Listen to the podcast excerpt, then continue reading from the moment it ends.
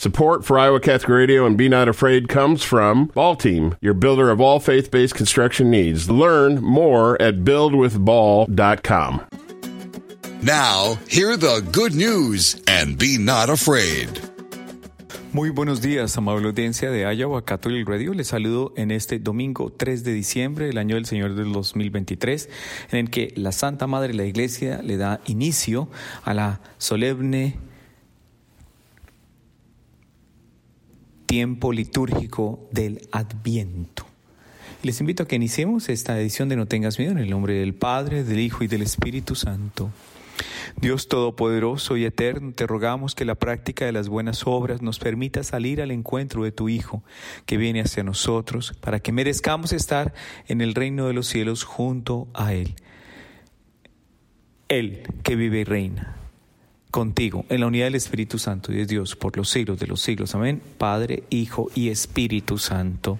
Bien, amable audiencia, como lo sabemos, entonces tenemos ya este tiempo de Adviento, que es un tiempo de, tantas... Eh, eh, y significativas experiencias para nosotros. Y eh, qué mejor que, que de la mano de, de, nuestro Señor y Salvador Jesucristo, nosotros entender este, este tiempo como ese tiempo de gracia, que nosotros necesitamos. Bueno, ¿qué es el adviento? Refresquemos un poco la memoria. La palabra adviento viene del latín adventus, que quiere decir venida. Y se asocia con las cuatro semanas de preparación para la Navidad. El adviento siempre incluye cuatro domingos y empieza desde el domingo más cercano a la fiesta de San Andrés Apóstol, es decir, la del pasado 30 de noviembre, y continúa hasta el 24 de diciembre. En el año del 2023, en el que nos encontramos, el Adviento comienza el 3 de diciembre y terminará, Dios mediante, el 24 de diciembre, la Nochebuena, cuando comienza la misa de Navidad. El día de Navidad es el 25 de diciembre. Algunas ah, de las preguntas frecuentes es, ¿por qué celebramos el Adviento? Y tenemos que hacer referencia, amable audiencia, al Catecismo de la Iglesia Católica en el numeral 524, que nos dice, al celebrar anualmente la liturgia de Adviento, la Iglesia actualiza esta espera del Mesías, participando en la larga preparación de la primera venida del Salvador. Los fieles renuevan el, el ardiente deseo de su segunda venida celebrando la natividad y el martirio del precursor. La iglesia se une al deseo de éste. Es preciso que él crezca y yo disminuya. Palabras de San Juan Bautista. Es importante también aclarar el por qué es importante, valga la redundancia, el adviento para la Iglesia Católica. El adviento es un tiempo de preparación para celebrar la encarnación del Hijo de Dios en Navidad. Así como cada año la Navidad parece empezar con más anticipación en lo comercial. Los fieles deben tratar de preparar el corazón para disponerse, para acercarse más al Señor. En otras palabras, no dejemos que se nos pase este tiempo sin dar espacio en nuestros corazones a una profunda espiritualidad que nos permita meditar. Meditar qué? El misterio de cómo y por qué este Dios omnipotente, antes quien los ángeles tiemblan, haya descendido y haya vivido nueve meses en el vientre de la mujer más pura, de la mujer más santa de todos los tiempos, pasados y futuros. El tiempo confiado en un vientre con esa inteligencia infinita, ese poder infinito y ese poder propio del Espíritu Santo. Si entendemos esa importancia del Adviento, imagínense cómo ha de ser la preparación durante este tiempo de Adviento. En primer lugar, es bueno destinar más tiempo a rezar Puede ser los misterios gozosos del rosario, la corona franciscana y la novena de Navidad. todas las devociones que nos ayudan a pensar en el misterio de la venida del Señor al mundo. También es importante repasar releer las sagradas escrituras, especialmente los relatos de la infancia de Jesús en el Evangelio de San Mateo y el Evangelio de San Lucas. El Catecismo de la Iglesia Católica en el capítulo 2 y el capítulo 3 de la segunda parte del credo nos expresan la fe de la Iglesia en la encarnación y la natividad del el Señor. Y pues, por supuesto, preparar verdaderamente el corazón yo les quiero invitar a procurar una confesión al menos una vez durante todo este tiempo y quizás frecuentar el santo sacrificio de la misa durante los días de semana y hacer espacio para adorar a Jesucristo vivo y presente en la Sagrada Eucaristía. La manera efectiva como la Iglesia nos invita a vivir este tiempo de Adviento es en una pequeña cuaresma. Es decir, cuando comienza recordando que Cristo vendrá como juez al final de los tiempos. Es un tiempo para pensar en la santidad con la que debemos prepararnos para recibir al Señor. Por eso, aunque no es estrictamente un tiempo de penitencia, los fieles deben volver a poner la mirada en Jesús mediante la oración, la limosna y el sacrificio. Es decir, que esa última parte del Adviento, que esperamos con alegría la primera venida del Señor en Belén, eh, una buena forma de hacerlo es meditando las antífonas del Adviento que se usan en el santo sacrificio de la misa, porque cada una de ellas nos muestra el título mesiánico con el que Cristo aparece en el Antiguo Testamento. Todo esto, todo esto es una manera como el adviento hace, está haciendo un camino hacia Belén. Y esa luz verdadera hacia todas las naciones y esa esperanza indiscutible es la que viene a nuestro encuentro, la que realiza la obra perfecta, la que hace una manifestación verdadera de cuánto nos ama el Padre Eterno que nos envía nos envía un Salvador, un Redentor, un Rey de Reyes, ese pequeño que nos va a anunciar esa buena noticia del Dios con nosotros, del Emanuel. Y que mejor en estos tiempos, o mejor concretamente en este año, en que la geopolítica del mundo, en medio de tanta guerra, tanto conflicto, y signos de muerte, está ávida de vivir esa presencia real y verdadera de la salvación presente en nuestro Señor y Salvador Jesucristo. Recuerden que estamos en esta edición dominical en el tiempo de Adviento de No tengas miedo a través de Iowa Catholic Radio.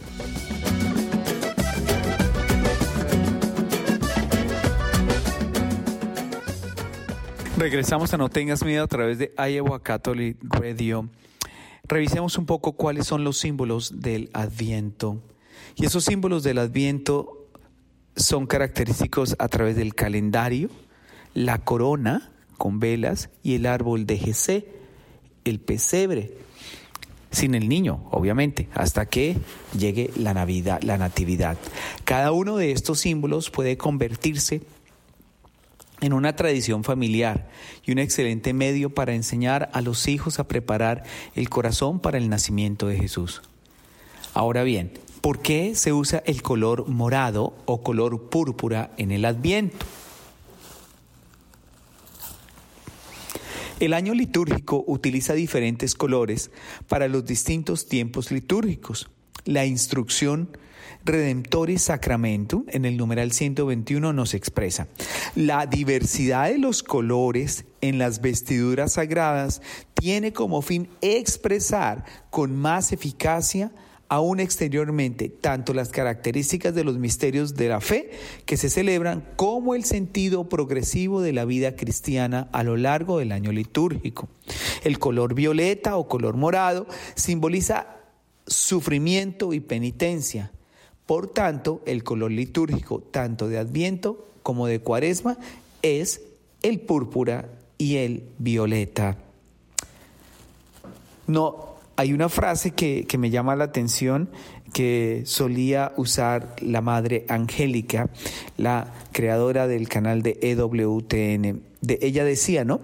No se apuren, habrá cosas que quedarán sin hacer, pues déjenlas así pero no pierdan la esencia de este tiempo litúrgico para que puedan estar realmente vivos con Jesús en el vientre de su madre, ocultos, en crecimiento, con paciencia, en espera, esperando el nacimiento de nuestras vidas, ese nacimiento de Jesús que nos hace irradiarnos y se asemeja a nuestra voluntad, a la suya.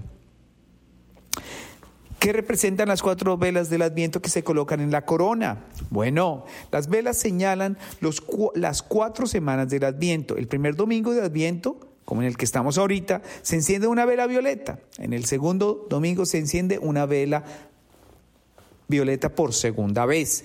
En el tercer domingo se enciende la vela rosa y en el cuarto domingo la última vela violeta. Estos colores coinciden con los colores de las vestimentas de cada uno de esas semanas. Violeta, penitencia, rosa, alegría.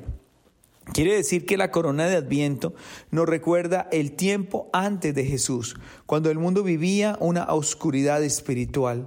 Durante Adviento recordamos los días del Antiguo Testamento mientras anticipamos con ansias el nacimiento de Jesús en la Navidad. ¿Qué vela se enciende primero? Es la vela violeta, como lo hemos, lo hemos notado. Y ocurre en este domingo primero de Adviento. Yo creo que es importante en términos de fe para poder vivir integralmente este momento que aboquemos, que recurramos a esas oraciones y prácticas que son propias del Adviento, que el Santo Rosario. ¿Por qué? Porque el Santo Rosario, a través, por ejemplo, concretamente los misterios de gozo, nos ayudan a poner la atención en la encarnación de Jesús. También suele rezarse la novena de Navidad durante todo el año. Eh, me, me, surge también que de pronto no tenemos claro que el tercer domingo es la vestimenta rosa. Y es que la palabra latina gaudete es la primera palabra de la antífona de entrada de la misa del tercer domingo de Adviento. Y nos llama a alegrarnos porque se acerca la venida del Señor. Ese día el sacerdote se reviste con vestiduras rosadas en lugar de moradas. Y la novena de Navidad o posadas que comúnmente se hacen en, en, Centroamérica es una oración especial para los últimos nueve días de Adviento, desde el 16 de diciembre hasta la Noche Buena o la Noche Santa. Ayuda a preparar el corazón para la natividad del Señor. Y la oración es, es, es, es hermosísima y quisiera compartirla con ustedes, ¿no? Bendita y alabada sea la hora y el momento en que el Hijo de Dios nació, de María la Virgen purísima, a medianoche en Belén, en el frío penetrante. En esa hora, dígnate, oh Dios mío, escuchar mi plegaria y conceder mis deseos. Por los méritos de nuestro Señor y Salvador Jesucristo y por su bendita Madre. Amén.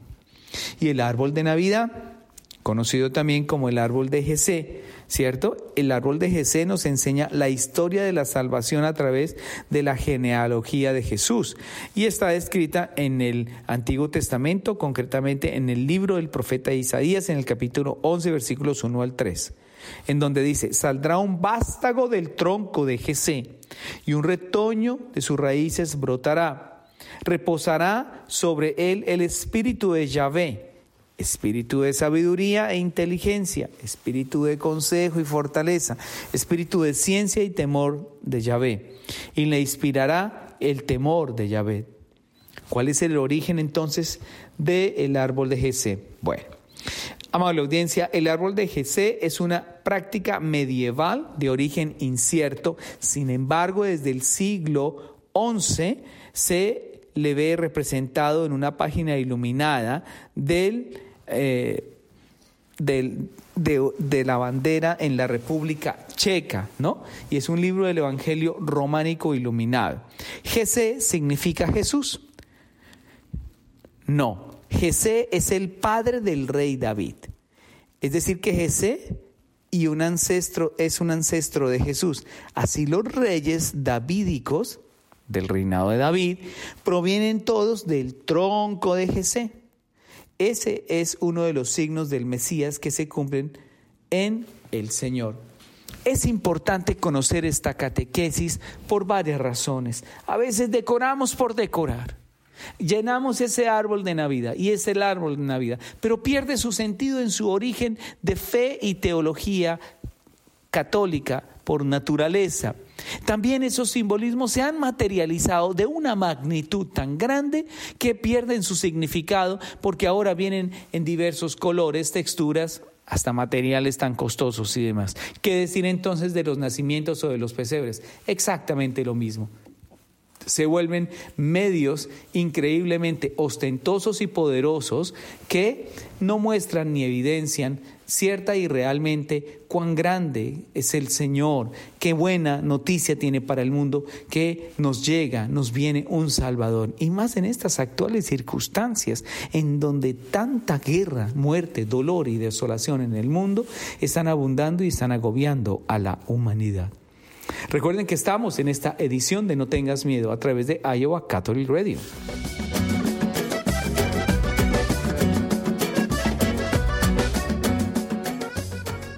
Regresamos a No tengas miedo a través de Iowa Catholic Radio. La manera como está estructurada la liturgia de este primer domingo de Adviento con al encender la primera vela es muy pedagógica. Y, nos dice literalmente la liturgia que nos reunimos una vez más, atentos al anuncio de la llegada de nuestro Señor y Salvador Jesucristo. Y se acerca ya la gran fiesta de la Navidad, la fiesta del nacimiento de nuestro Señor Jesucristo en Belén y nuestros corazones también. Preparémonos, en la invitación que hace la iglesia, amable audiencia, a recibir a nuestro Salvador. Y nos reunimos alrededor de la corona. Se hace la bendición y se enciende la primera vela a la cual viene una intención. ¿Qué es lo que nosotros necesitamos reconocer en este particular? Pues lo primero es que estamos eh, en un momento, en un momento de gracia tan hermoso, ¿cierto? Que el mundo necesita el adviento.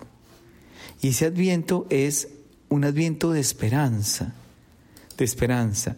Entonces, eh, es, es encaminarse hacia una celebración entrañable. Es que la Navidad y el Adviento que hoy nos da inicio es el tiempo perfecto para prepararnos para la venida de Cristo, anticipando las obras de misericordia y no poniendo nuestro corazón en las cosas pasajeras o materiales de este mundo. Es que nuestra existencia es como una noche. Puede ser larga y oscura si miramos nuestra impotencia, nuestra debilidad, nuestro pecado pero esto no significa que seamos hijos de las tinieblas, no, para nada, amable audiencia. Estamos esperando una visita personal de Jesús y esto nos obliga a estar atentos a los signos de los tiempos que nos indican la cercanía del gran día. Y es que ciertamente Cristo ha venido ya en la primera Navidad y ahora vuelve a venir aquí, en donde estamos, en lo que hacemos, y si nuestro corazón está dispuesto a coger su, su manera de vivir como una luz. En la misa de Navidad, el libro del profeta Isaías nos dice, el pueblo que caminaba en, tinieblas ha visto una luz.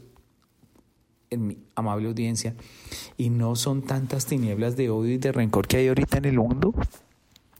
No estamos en medio de muerte, de mentira, de engaño, de tiranías, de gobiernos que dominan al pobre, quieren someter al pueblo, de economías egoístas. ¿Dónde está la economía solidaria? ¿Dónde está el bien común?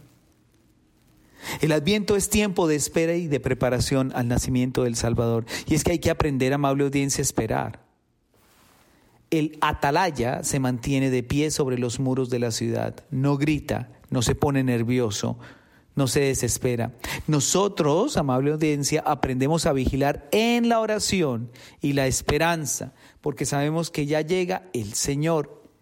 Hay que vigilar el que mantiene abiertos los ojos del Espíritu y del Espíritu para ver la luz verdadera. Hay que vigilar como quien con sus obras demuestra y vive su fe. Hay que vigilar para rechazar las tinieblas de la de qué? De la mediocridad, de la negligencia. San Pablo nos, nos cuenta, hay que vigilar y hay que cuidarse. Dice, vigilad y no pequéis, es hora de despertar.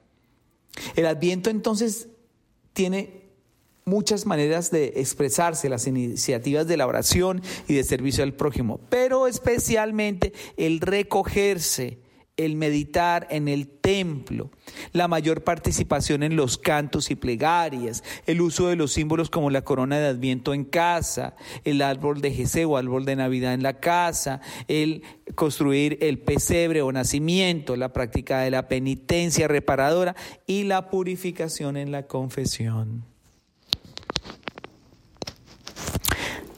Es que este tiempo de Adviento o este tiempo de Navidad a los grandes y a los chicos motiva mucho la preparación del pesebre. Es que en el pesebre o el nacimiento, con sus figuras, con sus ángeles y pastores, pero en el centro está la cueva o la cabaña como el corazón de toda escena. Hay que preparar el corazón, es amar en acción. No podremos ver ni recibir al Salvador hecho niño si no aprendemos a verlo a través de nuestros hermanos que sufren. Tenemos al frente de nosotros cuatro semanas de solidaridad, de esperanza y de alegría para crecer como cristianos. Amable audiencia, miren cómo está el mundo de hoy. Miren cuántos no van a poder degustar o vivir una Navidad o un adviento al, como al que nos referimos, producto de las circunstancias de violencia y de guerra que están padeciendo. Mire lo que está viviendo el mundo de hoy. Mire a lo que se enfrenta el mundo de hoy, amable audiencia. Yo creo que este es un tiempo de tanta gracia y tanta bondad para la humanidad que nos necesitamos y de verdad requerimos esa manifestación perfecta e infinita del amor de Dios que es tan grande y que está en medio de nosotros. Necesitamos al Señor, necesitamos su presencia, necesitamos la buena noticia del Salvador, necesitamos ese, ese grito que trasciende en el universo, que hoy os ha nacido un Salvador, hoy os ha nacido un Redentor. ¿Para qué? Para amar a una persona hay que acercarse a ella. Y hay que volver a las palabras de la Madre Teresa de Calcuta. No atiendo nunca a las multitudes, sino solamente a las personas. Jesús nos ha enseñado el arte de amar, amándonos primero, amándonos gratuitamente, sin esperar ser amado, amando a todos, amable audiencia, incluso a los enemigos, amando sin medida hasta dar la propia vida. Y es que dar la propia vida, mis hermanos y mis hermanas, significa prepararnos durante este tiempo mediante la práctica de la caridad para estar más cerca de todos, pero especialmente nuestros hermanos más necesitados. Es aquí en donde se hace manifiesta de manera real y verdadera esa expresión plena de amor, esa expresión plena de esperanza que el mundo necesita y que el mundo requiere. Y ustedes y yo estamos para vivir esta experiencia de amor verdadero y de amor profundo hacia la salvación que tanto necesita el mundo.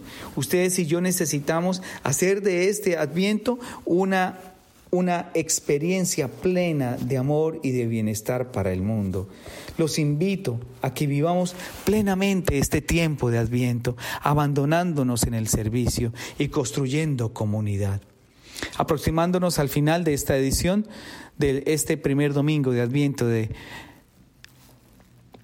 no tengas miedo, quiero que concluyamos en el nombre del Padre, del Hijo y del Espíritu Santo. Te pedimos, Padre eterno, que fructifique en nosotros la celebración de estos santos misterios con los que tú nos enseñas a amar y adherirnos a los viernes eternos, mientras peregrinamos en medio de las realidades transitorias de esta vida.